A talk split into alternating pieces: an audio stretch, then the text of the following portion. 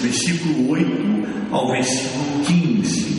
Atos 6, versículo 8 até o versículo 15. Diz assim a palavra de Deus: Estevão, cheio de graça e poder, fazia prodígios e grandes sinais entre o povo. Levantaram-se, porém, alguns dos que eram da sinagoga, chamados dos libertos, dos simineus, dos alexandrinos e dos da Cilícia e Ásia, e discutiam com Estevão, e não podiam resistir à sabedoria e ao Espírito Santo pelo qual ele falava. Então, subornaram homens que dissessem: Temos ouvido este homem proferir blasfêmias contra Moisés e contra Deus. Sublevaram o povo, os anciãos e os escribas, e investindo, arrebataram, levando, levando ao sinédrio, apresentaram testemunhas falsas que depuseram, este homem não cessa de falar contra o lugar santo e contra a lei.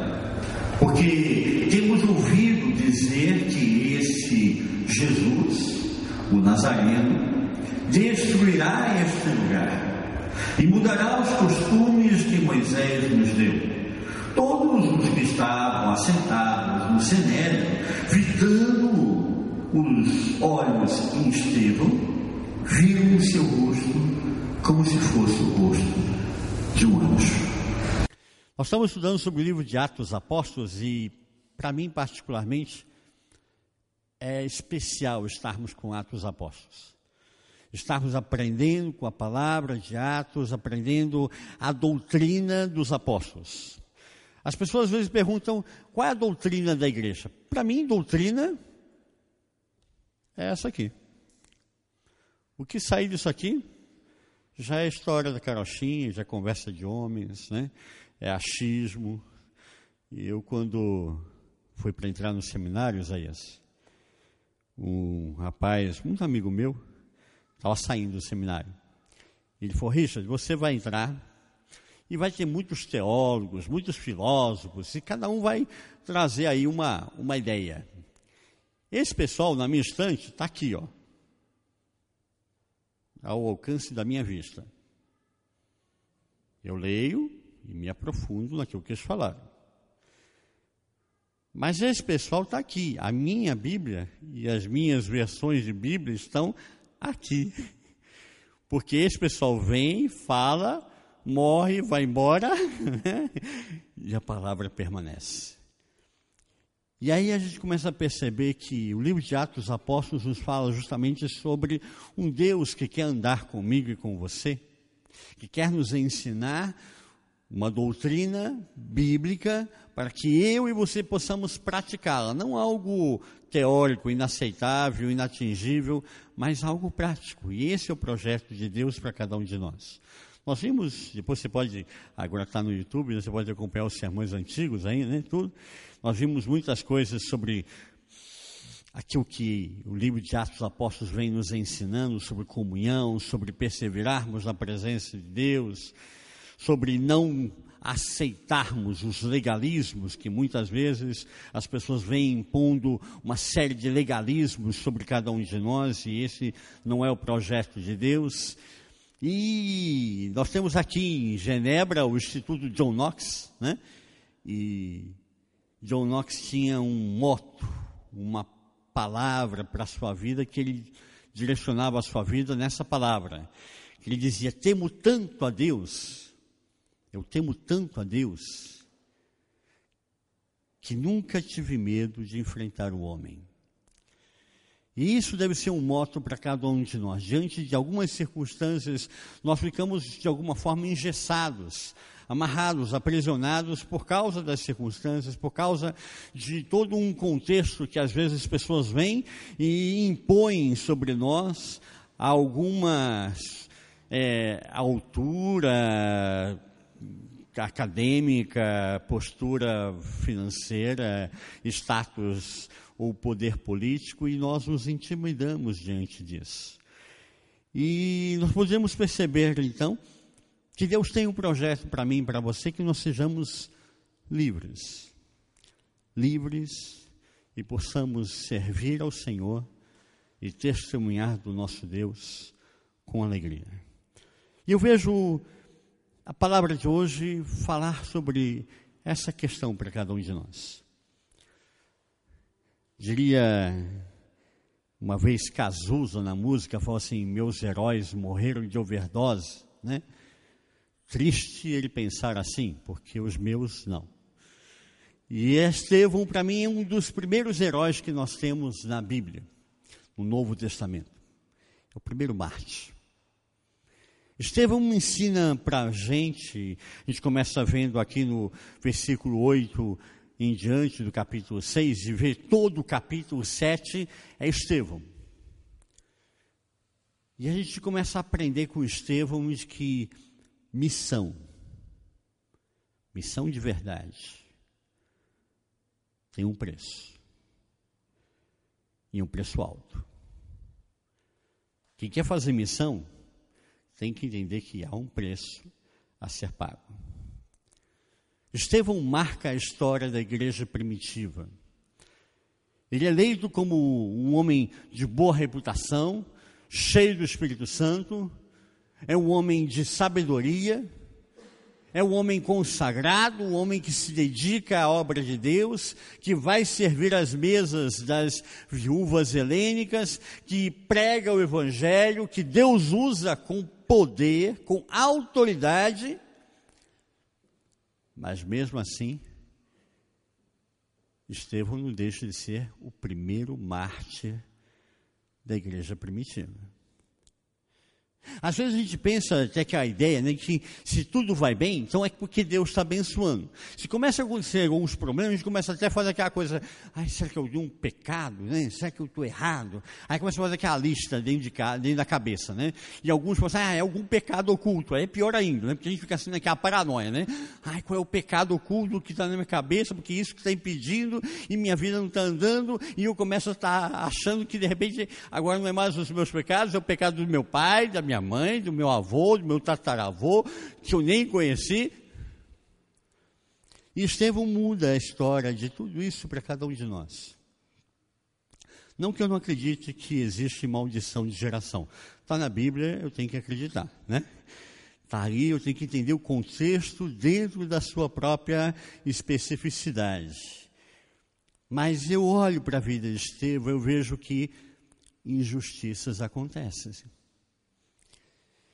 que existem penalidades sobre homens e mulheres de Deus, que existem problemas que acontecem que estão além de mim, de você. Não é porque eu deixei de me consagrar, não é porque eu deixei de orar, não é porque eu deixei de ler a palavra de Deus, mas a crise está presente e os problemas vêm. E nesse processo, mesmo Estevão fazendo a vontade de Deus, ele é morto, apedrejado. É o primeiro mártir da igreja primitiva. Mas olhando para Estevão, eu olho para ele, sinceramente, estou falando aqui, numa característica de que é um herói para mim. É um herói da fé para mim. É algo a eu buscar e permanecer buscando. Eu imagino eu mesmo numa situação como Estevão, diante de um sinédrio nos acusando. Será que eu responderia da forma como Estevão respondeu? Será que eu suportaria o processo como ele mesmo colocou? Então eu queria falar com você essa tarde sobre termos uma visão diferente das coisas. Termos uma visão supracircunstancial. Uma visão acima das circunstâncias. Vira para a pessoa ao seu lado e diga para ela: você precisa ter uma visão supracircunstancial. Você precisa ter uma visão acima das circunstâncias. E falando sobre essa visão supracircunstancial, o primeiro ponto que me chama a atenção, logo no primeiro versículo que nós vemos lendo, versículo de número 9, diz assim que, versículo 8, perdão, versículo 8, diz assim: Então Estevão, cheio de graça e poder, fazia prodígios e grandes sinais entre o povo.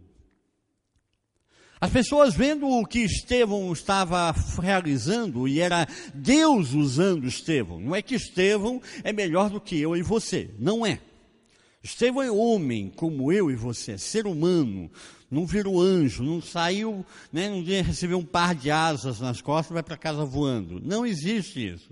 Estevão é homem, é um ser humano como eu e como você. Mas Deus usava Estevão com prodígios e com autoridade. E quando Deus começa a usar você, vai despertar e vai começar a incomodar. A minha vida e a sua vida vai incomodar as pessoas ao nosso redor. E aí nós vemos então que um grupo que era da sinagoga dos libertos, dos de Alexandria, que tinha uma postura mais liberal, começam então a discutir com Estevão. E isso incomoda. Incomoda a postura de Estevão. Estevão tem uma postura na palavra, tem uma postura firme e começa a incomodar, começa a gerar conflito. Nós hoje somos marcados pela geração mimimi. Tem muita gente falando sobre geração mimimi, né? Geração mimimi. Você não pode falar isso, porque isso não é politicamente correto. Você não pode falar aquilo, porque isso também não é assim. Não pode mais falar algumas palavras, né? É, a gente, outro dia em casa, estávamos conversando sobre isso e eu falei em um dos sermões, é, aquele adágio, né? Nunca te vi mais gordo, né? Ah, não, não pode mais falar isso, pai, porque agora, né, você está com prejuízo contra os gordos. Não é prejuízo contra os gordos, eu sou gordo. não tem isso. Né? A gente tem que entender que é o adágio, né? É uma coisa antiga, acabou. Não vamos ficar no mimimi, né? E me marca a postura de Estevão. Estevão não é uma pessoa que está preocupada com os mimimis. Não está preocupado com o que o outro vai falar, com o que o outro vai pensar, com o que o outro vai dizer de mim. Nós olhamos para nesse ponto que os milagres de Estevão começam a incomodar. Então esse grupo dos libertos, da sinagoga dos libertos, começam então a entrar em conflito com Estevão e ter dificuldade de entender o processo. E a gente percebe que eles começam a discutir isso com eles. O versículo 10 diz que eles não conseguiam convencer ou discutir ou ir além na conversação diante da sabedoria de Estevão. Porque Estevão era cheio do Espírito Santo. Então, quando você começa a ser usado por Deus, isso vai gerar conflitos. E aí, nesse processo, o que acontece? Ou a pessoa se rende e diz: Olha, então Deus está te usando mesmo, e amém, ora por mim, eu preciso aprender um pouco com você. Ou a pessoa vira as costas e fala: Olha, eu não penso assim, eu penso diferente, e a Deus, né? Ou você começa a ter o um inimigo. E é isso que acontece com Estevão. Eles passam a odiar a Estevão. E não sou eu que estou dizendo, não, a palavra está dizendo isso. Versículo 14, eles começam a demonstrar que eles odeiam a Estevão. E então pagam pessoas, subornam pessoas para falarem e mentirem a respeito de Estevão. Você vê o tamanho da situação que vai acontecendo na vida de Estevão. E ele diz: olha, ele falou duas blasfêmias. A primeira que Deus vai, esse Jesus de Nazaré aí que ele está falando, né? já com desdém, lógico, esse Jesus de Nazaré vai destruir o templo e vai destruir a lei de Deus. Não foi isso que Estevão colocou. Mas é sempre assim, a gente fala alguma coisa e as pessoas só ouvem o que elas querem ouvir, não o que a gente falou. Né? E a gente começa então a perceber que há um conflito. Há um conflito espiritual. Eu solto as minhas palavras aqui, você está ouvindo uma coisa, o outro está ouvindo outra, e Deus está trabalhando em tudo isso, porque nós estamos sintonizados né, na rádio de Deus aí. Né? Mas quem não está sintonizado nessa rádio está entendendo outra coisa totalmente diferente, está vendo tudo errado e está tendo conflito. E é isso que Estevão começa a gerar, gera conflito, porque ele está pregando a palavra de Deus. Mas Estevão está preocupado com isso? Você vê em algum momento Estevão nervoso porque subornaram outras pessoas para falarem mal dele, para dizerem coisas que ele mesmo não estava falando. Você vê Estevão nervoso? Não. E aí nós vemos a segunda característica de alguém que tem uma visão supra circunstancial, uma visão além das circunstâncias. Quem tem uma pessoa, quem a pessoa que tem uma visão além das circunstâncias, já tem uma postura, ela tem uma tranquilidade, ela tem uma firmeza, ela tem uma atitude correta, ela não perde o controle diante das circunstâncias eu diria biblicamente, a gente aprende com Paulo, né? Ela tem domínio próprio. Domínio próprio. É interessante porque nós vimos no versículo 14 que enquanto todos estão acusando a Estevão, querendo o mal de Estevão, olham para Estevão. E como é que está o rosto de Estevão? Diz o texto que eles viam o rosto como de um anjo. A gente pode conjecturar algumas coisas aqui, né? O que seria o rosto de um anjo, né? Digamos que estava mais iluminado, estava mais abençoado, mas no mínimo era um cara que estava tranquilo, sereno. Enquanto as pessoas estão acusando, falando mal dele, falando coisas ruins que ele não fez, como está o rosto de Estevão? Tranquilo em paz. Sabe, uma das coisas que mais intimida não é você ficar batendo boca e discutindo com a pessoa que está te atacando. Primeiro que quando você ignora essa pessoa, ela já começa a sentir que ela não está ali tete a tete contigo. Ela já, opa, está me ignorando. Isso já é uma das respostas mais terríveis que alguém possa ter quando ela está atacando você. E se você não está simplesmente ignorando a pessoa, mas você está olhando para a pessoa e está calmo, é para desestabilizar. É para qualquer psicopata perder assim os limites, porque não é possível. Ou você é retardado, não está entendendo o que eu estou acusando você, ou você acha que isso não está atingindo você. Então eu não sou nada, não sou ninguém. E essa é a situação que nós vemos aqui. Estevão está olhando para os seus acusadores. Eles têm consciência que está diante do sinédrio. Ele tem consciência que esse sinédrio mandou matar a Jesus. Ele tem consciência que esse sinédrio ordenou a Pedro e João que não pregassem mais a respeito de Jesus.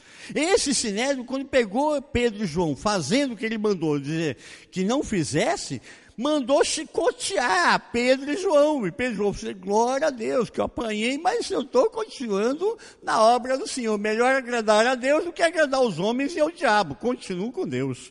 Continuo ao meu lado. Ele tem consciência de tudo isso, mas o seu rosto é como o de um anjo. Eu vejo aqui, por isso eu olho para o texto bíblico e me apaixono pela palavra, eu vejo que, mesmo essas pessoas tendo sido algozes, subornaram outros para mentirem, diante de Estevão, nesse momento, elas começam a desmanchar. Como pode ele manter essa serenidade? Como pode ele se manter tranquilo diante de uma situação dessas. O rosto como o de um anjo. Quando você se mantém tranquilo e em paz, e a pessoa já está lá, né, bufando, descabelando, né, soltando cuspe pela boca, e você está tranquilo, a pessoa fica desesperada. Porque você tem uma coisa que ela não tem. Você tem paz no seu coração. E essa paz que eu e você temos no nosso coração é Deus quem nos dá. Eu, nesses 25 anos de ministério, já passei por algumas circunstâncias que só a graça, né, apóstolo? A gente passa por cada uma, né? Mas eu já passei por uma situação de uma pessoa que tentou me destruir. E essa pessoa, ela queria de todas as formas me destruir. Eu ainda estava no início do meu ministério. Ela queria me destruir. Ela buscou advogados para me processar. E queria que esses advogados achassem alguma coisa na minha vida para que ele pudesse, ah, ali está, né? E num processo que ela, essa pessoa estava passando, porque ela estava sendo processada, na época, o meu bispo falou: fique tranquilo, Richard. E eu falo para o meu bispo, mas bispo, eu nem me formei ainda. Estou ainda no processo de formação. Não dá para ficar tranquilo. Ele falou assim: fique tranquilo. E o meu bispo me falou uma coisa muito interessante nesse momento. Ele falou assim: Você gosta de jogo? Eu falei, é a pegadinha, bispo, qual que a ideia, né? Não, não. É, dama, xadrez, assim. Eu falei assim: Ah, eu gosto, bispo, gosto. Você gosta de dama ou de xadrez? E eu falei assim: Olha, bispo, para falar a verdade, eu gosto mais de xadrez. Gosto de dama também, mas eu gosto mais de xadrez. Ele falou: Que bom que você respondeu isso. Porque dama é um jogo rápido. Dama você piscou, já virou dama do outro lado, virou dama do lado de cá e você já está morto. Tem uma dama no carro, uma dama do outro lado, fez o X, você não tem como passar, morreu. Rapidinho. Xadrez não. Xadrez você aguarda. Você espera, você espera as pedras se mexerem no tabuleiro. E você percebe que o seu inimigo começa a vacilar e você, ah, aqui está a fraqueza do seu inimigo. Ele falou para mim: jogue xadrez. E eu guardei isso para mim. Eu guardei isso para mim. Naquele momento que eu estava vivendo, isso foi o meu último ano de seminário, e eu estava escrevendo ainda a minha tese de formação da teologia. Chegou para você ter uma ideia, chegou no momento de entregar a tese e eu não tinha escrito mais do que 15 páginas. E meu orientador falou assim: você escolhe. Você fica nesse contexto aí e não se forma. Ou você tira férias da igreja e você se forma. E foi, ok, tirei férias no meio do contexto acadêmico, tirei férias e escrevi a tese. 120 páginas. O meu orientador foi na minha casa depois de imprimir a tese e hoje está na Biblioteca Latino-Americana. Mas eu aprendi que a gente, mesmo se resguardando, há momentos que querem desestabilizar a mim e a você. Por isso, Estevão, para mim, é um grande herói, porque em meio a todo esse contexto, ele está diante de um sinédrio e ele não se desestabiliza. E mais tarde, a gente sempre pensa né, que ninguém está vendo o que está acontecendo com você, ninguém está vendo o que está acontecendo comigo. Né? A gente acha que só nós estamos passando por isso. Você e 200 milhões de habitantes no Brasil, e mais, mais 80 milhões de habitantes em Portugal, e não sei mais aonde, né? É sempre assim, né? E passado o processo, essa pessoa que estava sendo processada e que queria me processar, justamente as acusações que ela tentou levantar contra mim, que foram a pedra de tropeço dela para ela ser processada e ela ser condenada. Ela foi condenada por aquilo que ela tentou me acusar. Porque no final do processo, o desembargador, que você vê como é que a coisa chegou a uma grande distância aí, o desembargador falou assim: não, isso que você está tentando acusar ele é o seu erro. E é por isso que você está sendo processado. E ele foi punido porque ele estava tentando me acusar de uma coisa que não era verdade. Só que a gente, passando por situações assim, nós não somos anjos. E se eu estou sendo acusado de uma coisa que não é verdade, fala a verdade, você se sente à vontade? Você fica tranquilo? Estão dizendo uma série de mentiras contra você e você fala, ah, joinha, legal, Marco, é isso mesmo, super legal. Não. Mas aí a gente começa a perceber aqui a autoridade de Estevão. Então, além dessa questão de não ficar preocupado com o que estão falando de você, além de você ter domínio próprio, diante dessas circunstâncias, a terceira e última característica. Quem tem uma visão supra-circunstancial, além das circunstâncias, não se desvia da palavra. É a palavra que vai resguardar o meu e o seu coração. Nós não lemos o capítulo 7, mas eu vou fazer aqui uma breve do capítulo 7 como Estevão tinha uma visão da palavra.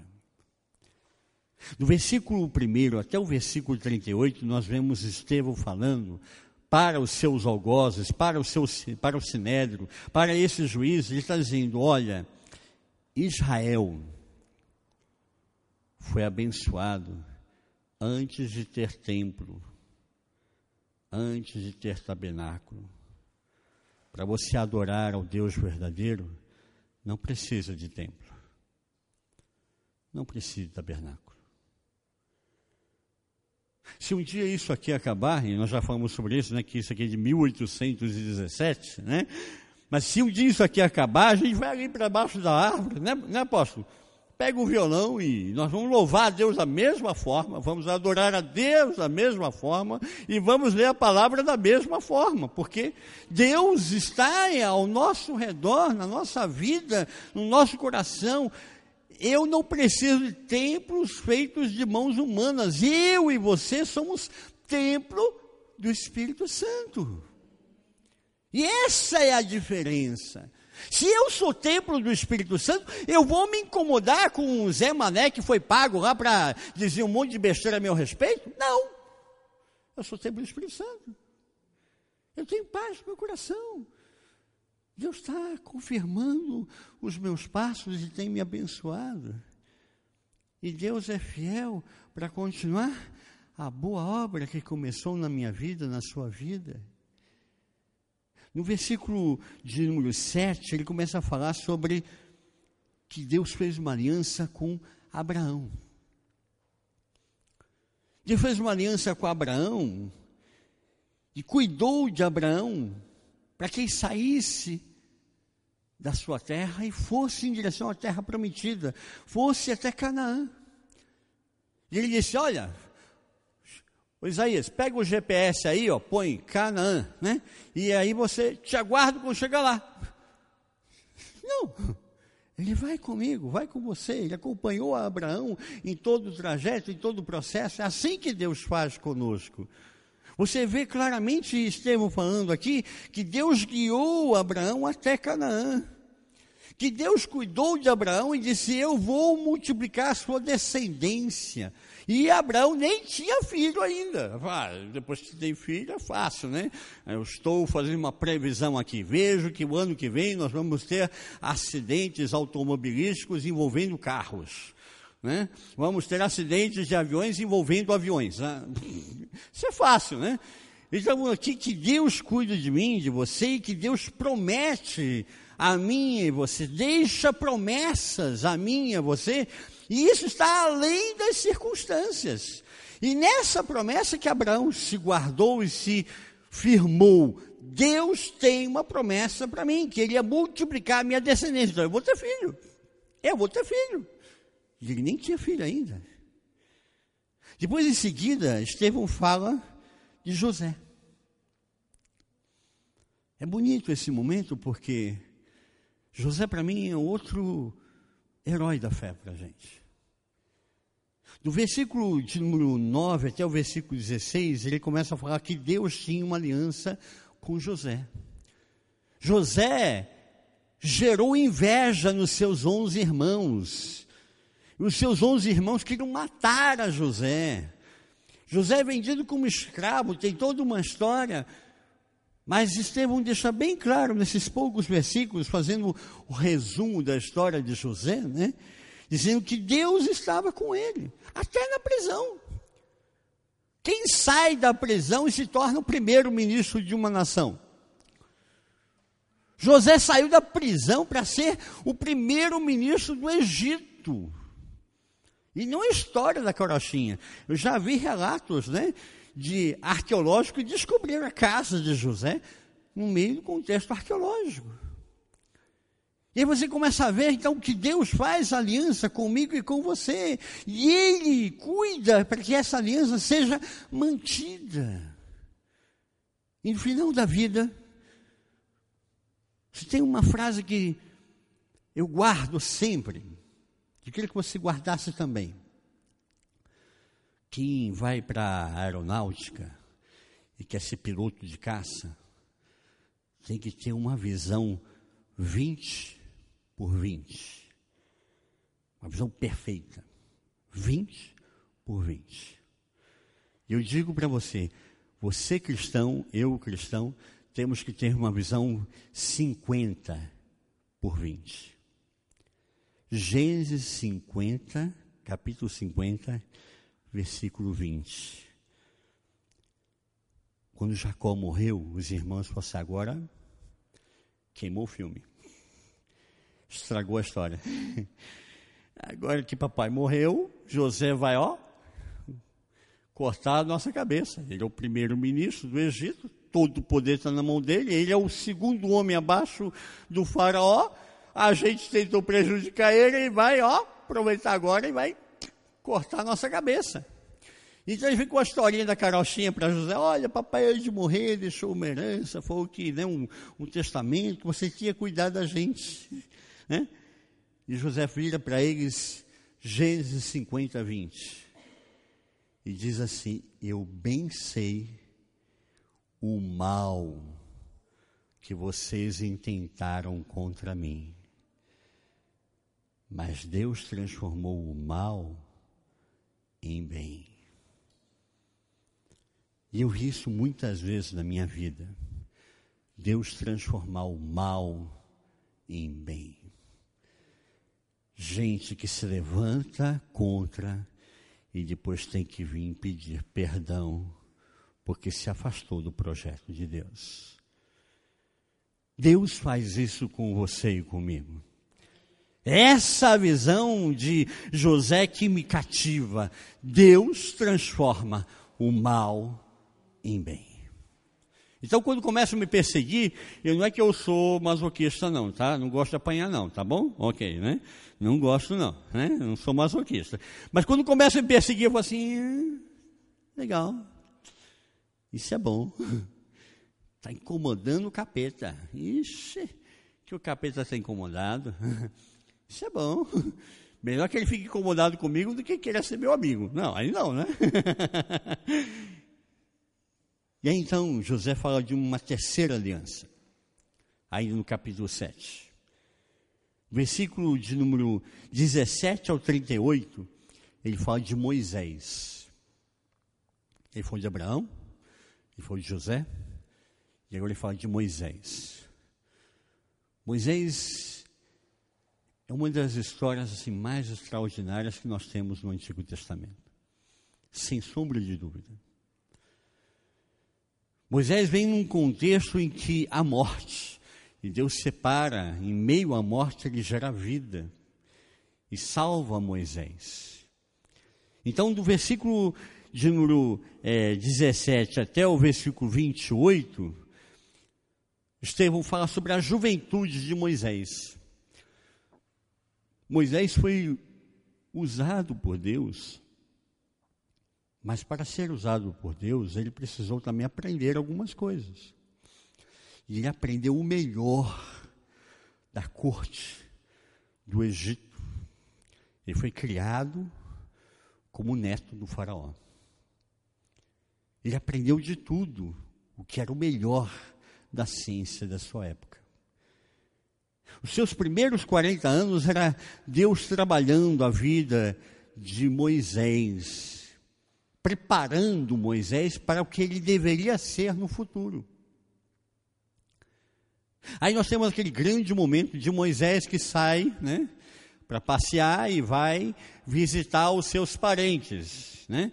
E chega lá, ele encontra o egípcio quase matando os escravos judeus, né, fazendo trabalho forçado. E aí o que ele faz? Ele mata o egípcio. Ele mata o soldado egípcio. E com medo de que fosse descoberto, então ele foge para o deserto do Sinai. E aí Moisés passa mais 40 anos no deserto do Sinai. Primeiros 40 anos ele está no Egito, na corte do Egito, recebendo do melhor. Os próximos 40 anos ele está no deserto do Sinai, aprendendo a cuidar de ovelha, aprendendo a sobreviver, aprendendo a ser alguém. Esses 40 anos é Deus capacitando a Moisés para o que ele deveria ser. E aí quando você pensa, Moisés já está com 80 anos, né? O que, que um homem de 80 anos pode fazer na vida? Nada, né? Diz a própria palavra, a vida é cansaço e enfado. Passando de 70 anos, 80, né? O resto é cansaço e enfado. Então Moisés já está pensando agora para retrete, né? Vai para aposentadoria. Já está preocupado com o que ele vai receber do NPS, que ele depositou todo mês, né? São 40 anos depositando lá, né? Agora vai receber a aposentadoria dele. Está lascado, né? e aí Deus chama a Moisés. E é o tempo da maturidade. O chamado de Moisés é com 80 anos de idade. É quando Deus usa Moisés para libertar o povo dele e ir para Canaã. É Deus usando e promovendo a Moisés. Então Deus tem diferentes momentos na minha e na sua vida. Ele quer trabalhar diferentes formas comigo e com você. E quando eu olho Estevão falando sobre isso no capítulo 7, eu vejo então que Estevão tem uma visão bíblica de coerência, uma visão bíblica centrada, uma visão bíblica que enxerga as circunstâncias, mas a circunstância não é o suficiente para eu fazer a minha leitura. Eu tenho que usar um óculos, e o meu óculos é a Bíblia. O meu óculos é a palavra. Eu olho as circunstâncias não pela ótica da circunstância. Eu olho a circunstância pela ótica da palavra. E quando a palavra então me mostra as coisas, eu começo a enxergar coisas que antes não eu enxergava. Que só a palavra pode me revelar. Que só a palavra, só Deus pode revelar a mim e a você. Então, Estevão é um homem que conseguem enfrentar tudo isso e dizer para a nação de Israel: vocês estão adorando o templo, ao invés de adorar ao Deus vivo. Eu não preciso de templos para adorar a Deus. Eu adoro a Deus diretamente, porque eu tenho Jesus no meu coração. Ele é o caminho, a verdade e a vida. Ninguém vai ao Pai a não ser por Jesus. Então, Estevão, cheio dessa autoridade e desse mover, do versículo 39 em diante do capítulo 7 até o versículo 53, você vê Estevão falando para esse sinédrio, para esses juízes, que eles são incircuncisos de coração, que eles têm dura cerviz, que eles têm incapacidade para enxergar a verdade, eles são cegos para a verdade. Ele diz, olhando no olho desses juízes, disse: Vocês são incircuncisos de coração e cegos para a verdade. Versículo 51. Ele diz para esses homens: Vocês traíram ao Messias. Versículo 52. Vocês renegaram ao Messias. Os judeus até hoje esperam o Messias. Existem várias profecias hoje em Israel, no meio judaico, dizendo que estamos entrando no tempo do julgamento e virá o Messias. Estou aguardando o Messias dentro de pouco tempo 2017, 2018, 2019, no mais tardar. Só que quando vier esse Messias que eles estão esperando, não é o Messias, é o Anticristo. Ele vai vir e vai julgar a terra, e vai haver tribulação na terra. Mas eu e você somos a igreja do Senhor. E nós vamos ser arrebatados primeiro. Porque a nossa esperança está no Senhor Jesus. A nossa vida está no Senhor Jesus. O nosso coração não está em coisas, em formas, em objetos, mas no Senhor Jesus. A nossa fé não está em pessoas, a nossa fé está no Senhor Jesus. E eles vão receber o Messias deles, que na verdade é o anticristo. Portanto, aquilo que Estevão está dizendo nesse momento, há dois mil anos atrás, para o Sinédrio, nós poderíamos dizer que é verdade hoje.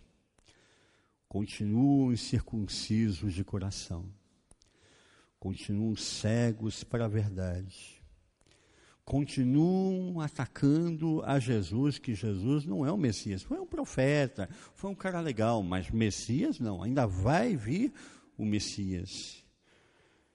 E ele diz, versículo 53, vocês estão desobedecendo deliberadamente a lei de Deus.